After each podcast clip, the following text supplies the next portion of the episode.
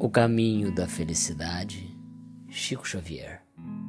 Se pudéssemos aconselhar alguém sobre a solução do problema da felicidade,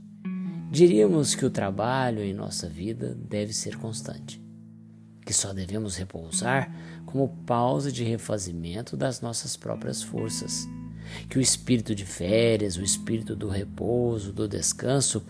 devia ser considerado como pausa unicamente para a restauração de nossas energias, porque trabalhar servindo, trabalhar fazendo bem, é realmente o caminho real da felicidade, que é a felicidade legítima para cada um de nós.